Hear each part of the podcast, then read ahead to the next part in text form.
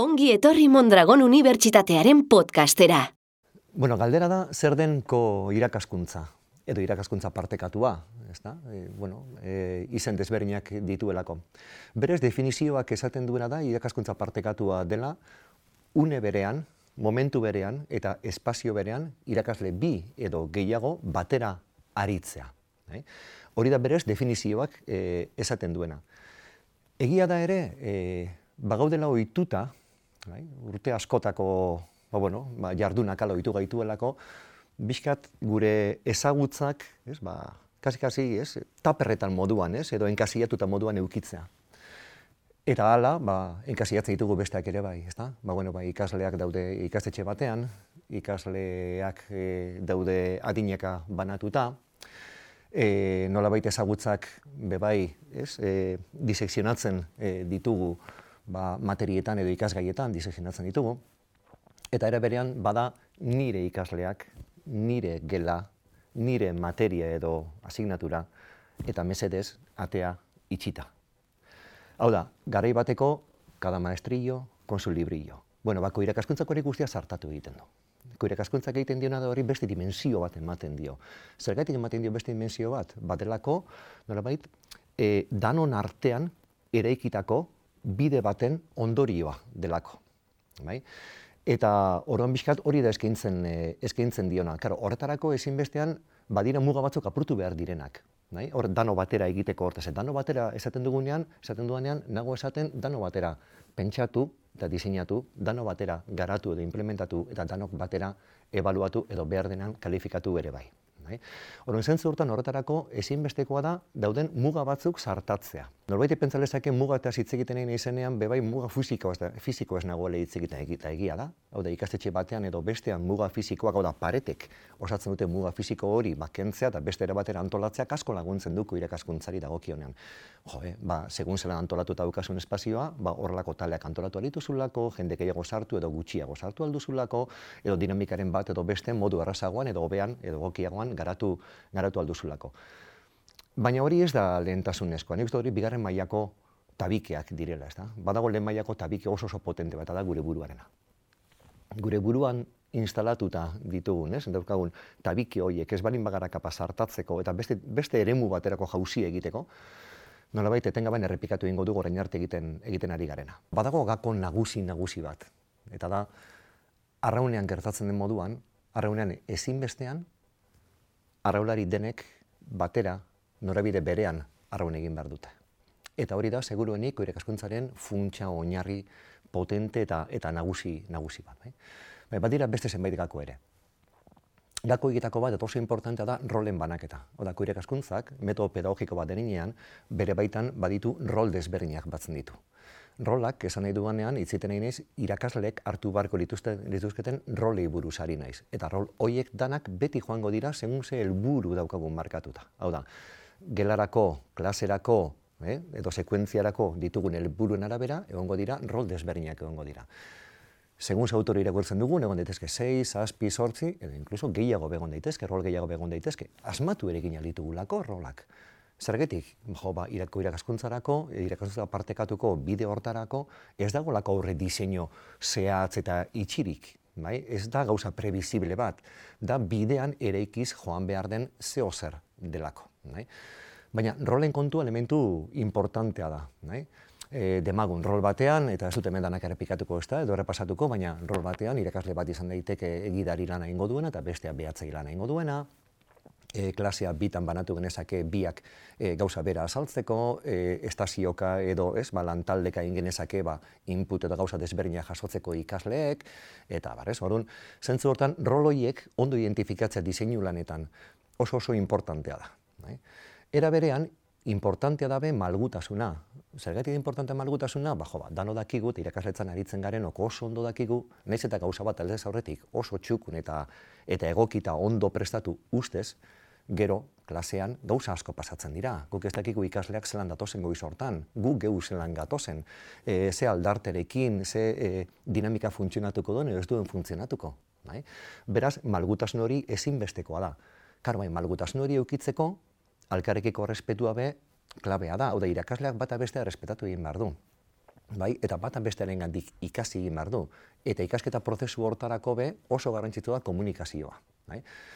Komunikazio asertiboa, komunikazio respetuzkoa, eta, beti, eta beti eta beti alkarekin ere ikitzera bideratuta dagoen komunikazio hori. Eta horren fondo-fondoan zer dago? Dagoena da konfiantzak. Konfiantzak, konfiantza azken finean da, ez ezaguna zaigun edo ez dakigun e, horrekiko egiten dugun harremana da, ez da? Hau da, ni neuk ez ditudan kompetentziak edo ezagutzak beste batek euki badituenak, ba, hoiek neure egiteko eta neureak bere egiteko, ba, dagoen konfiantza edo ez, sustrato, oinarri, oin funts, funts hori, bai? Elementu horiek ezinbesteko dirako irakaskuntzarako. Hoiek gabe zaila da, irakaskuntza edo irakaskuntza partekatuaren garapen kakotxartean sano bat. Ez gara, ez dugu astu behar pertsonekin, oda, pertsonez ari gara, eta pertsonekin ari gara eta elementu horiek guztiak kontuan hartu, kontuan hartu behar dira. E, gakoi dagokienean, badira be bi elementu nire ustez azpimarratzekoa direnak, ez da? Badoi bi kompromiso mota, bat kompromiso vertikala deitzen dena, eta beste kompromiso horizontala deitzen dena. Kompromiso vertikala diogunean, esan nahi duguna da, ikastetxean e, ardura daukatenek ikaste irakaste prozesu hori diseinatu eta aurrera eman eta hoiek ardura hori daukatenek daukatenak e, implikazio potente handi bat behar dute e, metodo didaktiko honen e, alde, proaktibotasun handi bat e, behar dute zergaitik. Ba, finean hori guzti lotuta egon bar delako ikastetxeak bere dituen helburu estrategikoei, bai? Eta baita be ikastetxeak bera diseinatuta dituen ba, ekintza hildo desberdinekin lerrokatuta egon egon behar delako. Eta baita be, olako dinamika batek, olako marko pedagogiko batek ezigitu egiten duelako irakasleek eukitzea kalidadezko denporak egin artean hitz egin ertan abostu egin artean lan egiteko. Ko irakaskuntza ezin da egin korrika edo presaka edo pasiotako harremanen bidez. Hori egituran sartu behar den e, ba, bitarteko pedagogiko bada eta hortik tiratu behar da. Igual, Norbaite pentsatu lezakeko irakaskuntza hitz egiten ari garnean da nire tono abiskat ikusitakoan orain arte egindako dena txarto egiten dugula, ezta? Eta ez nago, ez nago hori izan nahian, ez dut hori izan nahien bentsat, inundik inora be. Gauz asko egiten ditugu ondo. Eta beste batzuk hobetzekoak ditugu, bai? Ko irakaskuntza dator hobetzeko parametro hoietan, ez? Ba, biskat laguntzeko e, bideak, baina ez da metodo pedagogiko bat eta bakarra. Seguramente egoki izango da, mixtura hori bilatzea, ez da? E, orain arte egiten duguna, erlatibizatuz, metodo berria gehitu eta guztien arteko, ez, batura hori izango da ikaste irakaste prozesuan seguruena, ba, mankor e, bilakatuko duena, bai? Hori konpromiso vertikali dagokienan bai, badago ere beste konpromiso horizontalak direnak. Eta konpromiso horizontal horietan protagonistak dira irakasleak. Karo, irakaslei beti galetzen dioguna eta eta lanbide batean sartzen garenean edo sartzen zaretenean edo sartzen sartzen direnean, kurrikuluna begiratzen begiratzen dena, ezta. Ba bueno, ba seguramente kurrikulunetik aratago mundua badago. Nahi? Eta gainera mundu hori kasu batzuetan imposiblea dela, ez? Batzuk esaten duten hori, oda posibletik aratago dagoena. Eta posibleren baroan ulertzen da, ez? Kurrikuluna kasi kasi, ez? Ba, ba, kartzelatxo bat balitz moduan, ezta? Hor hortik eta horra bideratuta dagoena. Ba seguramente hortik kanpo ere badago mundurik, eta mundu ederrik ere badago. Eta koirek askuntza bada bitarteko bat, eh, arutzagoko hori esploratzeko eta eta bizkat hor beste beste estimulo batzu, beste motivazio batzu, beste lanketa gai batzuk ere landu izateko. Eta horretarako ezinbestekoa da, oso importantea da irakasle baten ezagutzak zein diren jakitea. Dena delakoa izan da ere. Eta ezagutzak beti ez da kurrikulumetan.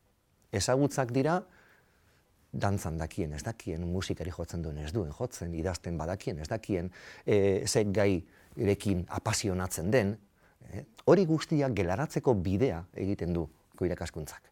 Eta horrekin gainera be, irakasle bakoitzaren, ostras, indarguneak e, ez, ba, ba landu, esplotatu, gelaratuko genituzke, eta eta guztu oso elementu importantea dela, ez, perspektiba horizontal horretan, irakasle baten ezagutzak modu orokorrean zein diren jakitea.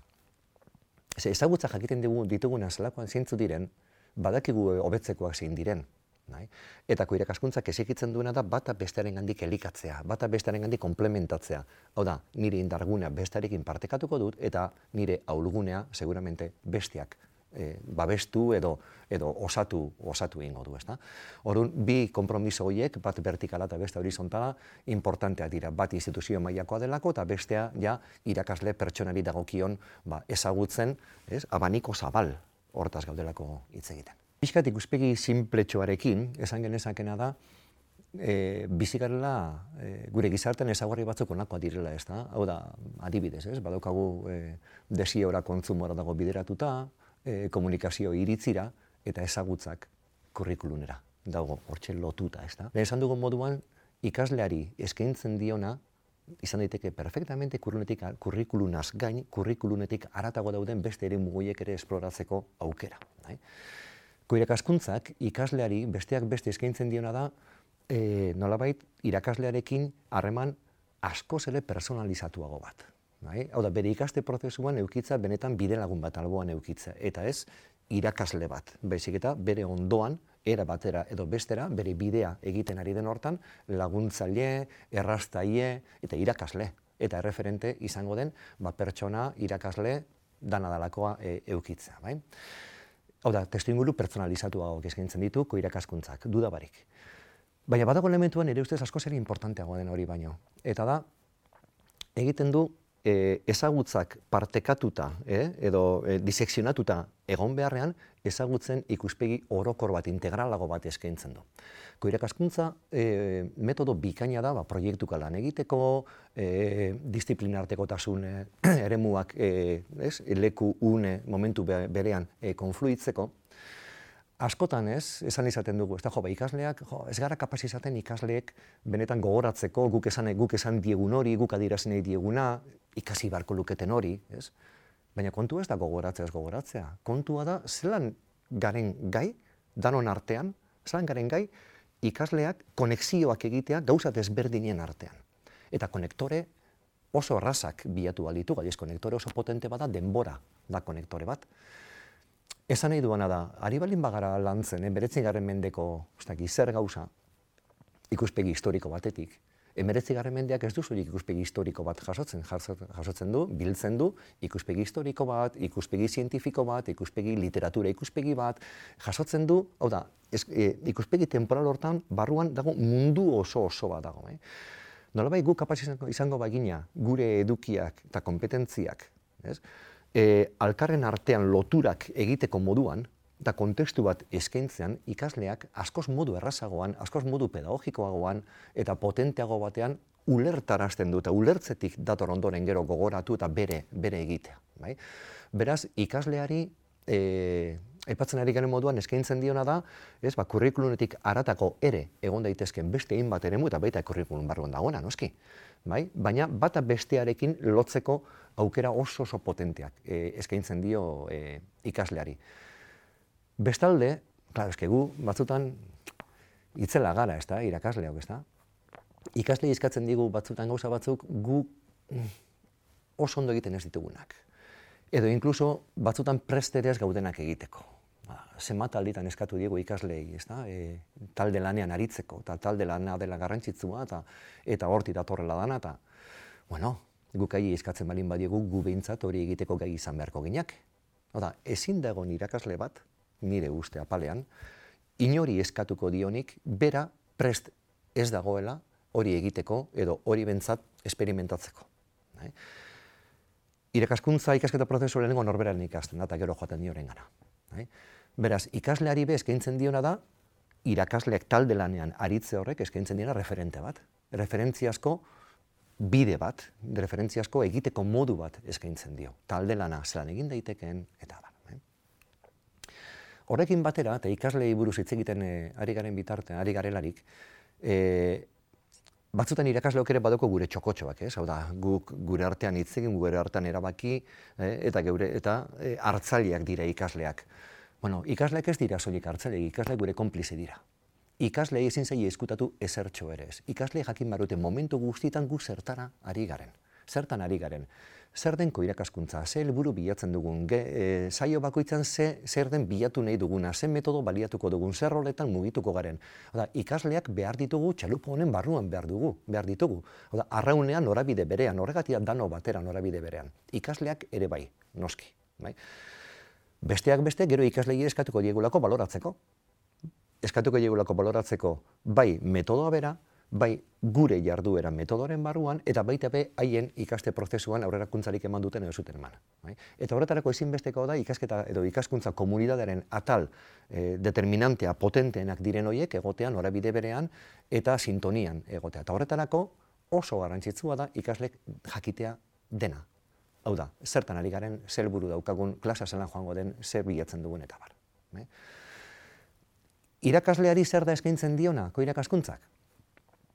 Irakasleari eskaintzen diona, legota da, justo hortik hasita ez da, taldean aritzeko, aukera ezina, hobeago bat, eskaintzen dio. Irakaslari eskaintzen dio, berak ez dakien hori, beste baten bidez, jaso eta ikasteko. Hau da, azteko aukera aparta da, irakasle moduan eta pertsona moduan ondorioz. Bai? Eta batera ekiteko. Eta baita bezarri askotan gure bakartatan egiten ditugun gauza asko eta asko, beste e, iritzi batekin, beste begirada batekin, beste e, berarri batzuekin konpartitzea. Eta da, e, ez horiek egunerokotasuna eta klasen, klasen implementazioa, baizik eta baita begero horren evaluazioa, horren kalifikazioak eta barrak. Bai?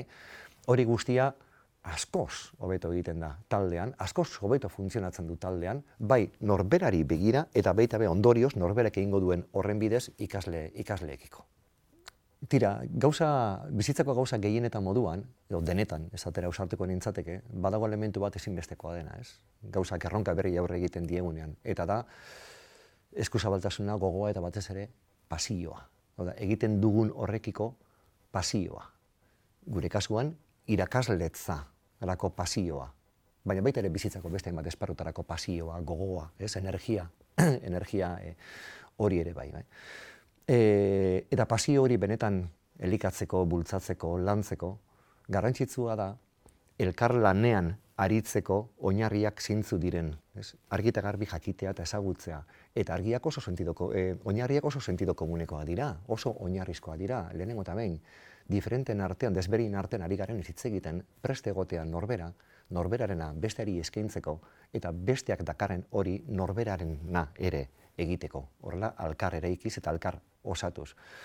Era berean, eskuzabaltasuna, akatzei, hankazartzei, eskuzabaltasuna, konponduko dira, nahi baldin badugu konpondu, konponduko, konponduko ditugu. Bai? Elkarrekiko komunikazioa, bide komun hori, oso oso importante dela pentsatzen dut. Eta horretarako esan dugu moduan motivazioa, pasioa, motivazioa. Zenbatetan eskatzen diogu, ez? Eta gure artean hitz egiten dugu. Jo, ba, gure ikasleak ez daude motivatuta eta motivazioa bilatu behar da, ez? Ikasleen motivazioa bilatu behar da. Lagunak zaila da bilatzea inoren motivazioa norbera motivatuta ez baldin badago. Aurrean dagoena edo ondoan dagoena motibatzeko formularik eraginkorrena da norbera motivatuta egotea. Ez dago beste biderik. Beraz, e, izan gaitezen konstiente zer lan mota daukagun, egiten ari garen lanak, zeo ze sakratu baldin badago munduan bada irakasle lana, eta irakaskuntza lana, etorkizunari buruz ari garelako hitz egiten, presenteaz eta etorkizunari buruz gaudelako hitz egiten, eta berez hor dago pasioa eta gogoa eta energia hori ez da. Norbaitek galdetuko bari jo Mikel eta zuk ziurtatze ziurtatuko zenuk edo ziurtatu ziurtatu ahalko zenuke irakaskuntzaren bidez ikasleek emaitza hobeak e, bai ala bai lortuko dituztela. Ni ez naiz adibino eta nik ez da hori izan daiteke no des, nik uste du baietz, bai? Baina batek esaten zuen, ez da idazle batek zioen e, ikusten da portua. Eta beste gerantzun zion, ez ez da ikusten, baina imaginatzen dugu. Eta aruntz goaz arraunean. Bai? Eta ez dezagun euki bildurri jausteko. Bai? Jausten da oinez da biena, Beraz, egin dezagun oinez, jauzi gaitezen altzatu eta egin dezagun beriro oinez. Egin dezagun lana, gure lana gogoz, maitasunez eta eta pasioz. Finean, gure lana marabilide.